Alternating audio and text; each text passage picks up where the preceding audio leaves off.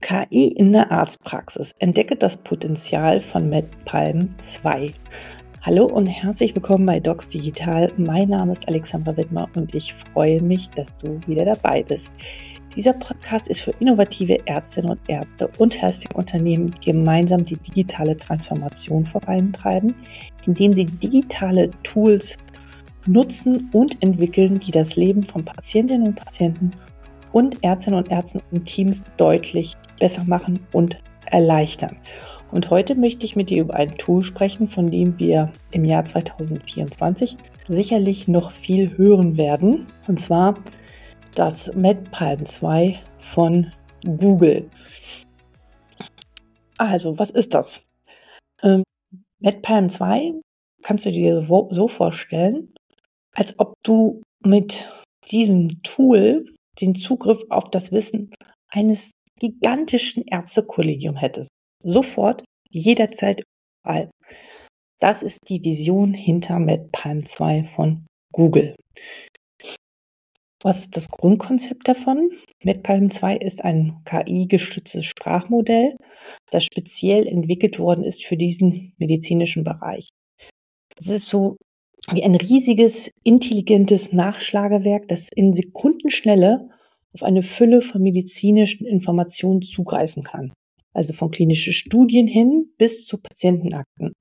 NetPalm 2 verarbeitet diese Daten, um präzise Antworten auf komplexe medizinische Fragen zu liefern.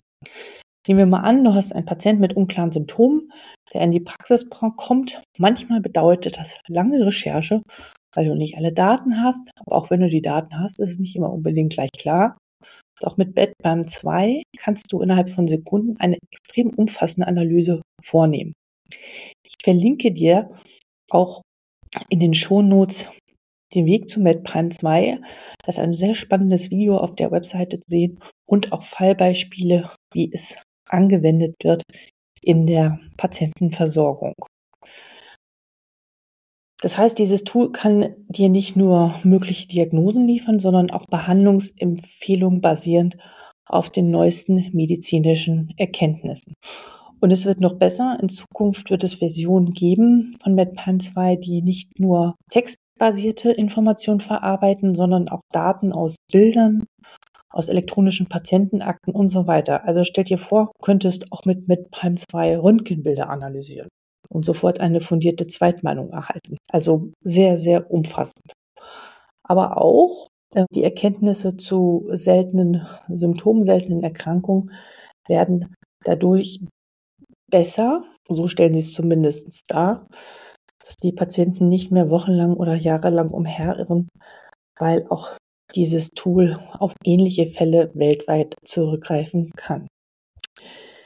Ja, wichtig bei all dem ist natürlich zu bedenken, mit Palm 2 ist nach wie vor ein Werkzeug, das uns Ärztinnen und Ärzte bei unserer Arbeit unterstützen soll und wird. Und ich bin so gespannt, wie das wird.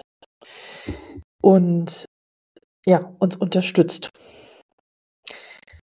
Wichtig ist, noch zu sagen, dass mit Palm 2 sich derzeit noch in einer Testphase befindet. Das heißt, es wird aktuell intensiv evaluiert, um seine Zuverlässigkeit und Sicherheit in der medizinischen Praxis wirklich zu gewährleisten.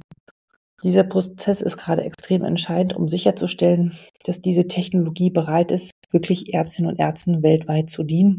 Aber die ersten Ergebnisse aus der Mayo Klinik in den USA sind extrem vielversprechend. Eingesetzt werden soll es dann in Krankenhäusern und in Arztpraxen. Dafür wurde es konzipiert und dort kann es uns, wie gesagt, bei der Diagnosefindung, bei der Entscheidungsfindung unterstützen, indem es halt auf eine gigantische Datenbank an medizinischen Informationen zurückgreift. Und stellt sich natürlich die Frage, ob wir diese Technologie in Deutschland nutzen dürfen.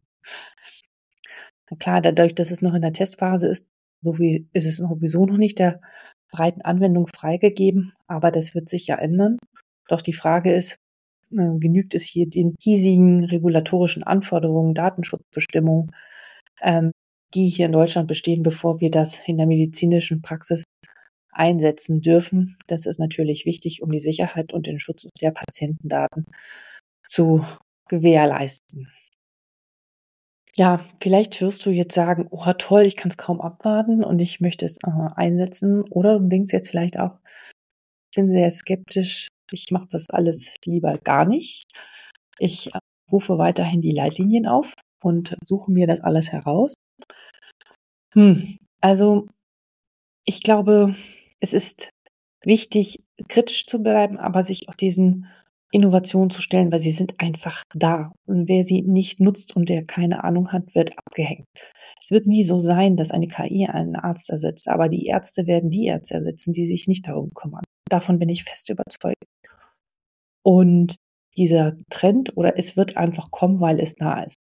Und ich hoffe, dass wir sehr schnell Möglichkeiten finden, diese ganzen Innovationen in Deutschland auch einzusetzen, um mit unseren Ressourcen, uns als Mensch besser umzugehen. KI-Modelle haben Vorteile, Nachteile, klar, aber es wird Situationen geben, wo wir natürlich aufgrund des medizinischen Personalmangels solche Tools mehr denn je brauchen werden. Und ich kann es kaum erwarten, dass wirklich fundiert, hochqualitativ an der richtigen Stelle einzusetzen und zu nutzen. Aber wie denkst du darüber? Nutzt du vielleicht sowas schon? Habt ihr schon die Möglichkeiten? Oder sagst du, was redet ihr da? Das ist totaler Quatsch. Ich hoffe nicht, aber, aber auch das würde mich natürlich interessieren, weil ich bin immer interessiert an unterschiedlichen Meinungen und Standpunkten und lerne gerne dazu. Insofern schreibe mir gerne unter info@docsdigital.de wenn du ein ähnliches Tool, vielleicht nicht so umfassend wie Redpalm 2, schon nutzt zur Entscheidungsunterstützung in deiner Klinik oder KI-Tools oder in einer Praxis, schreibe mir bitte auch, dann kommst du in diesen Podcast und stellst dieses Tool hier vor, damit andere Kolleginnen und Kollegen davon erfahren, mit dem Ziel, dass sie es auch nutzen, dass sie Ängste verlieren und verstehen, was da eigentlich alles gerade passiert. Eins ist klar, unser Job ist nicht mehr das, was er mal war, wir dürfen uns anpassen, flexibel sein und dazulernen. Und das macht das Schöne aus. Und ich bin mir ganz sicher, dass die Nähe zu den Patienten und Patienten nicht weniger wird, sondern nur noch mehr und es besser wird, wenn wir solche Unterstützung bekommen. Das ist meine Meinung. Was ist deine? Schreib mir gerne und äh, wir hören voneinander. Wo immer du auch bist, ich wünsche dir eine wunderbare Zeit und bis bald. Liebe Grüße, Alexandra.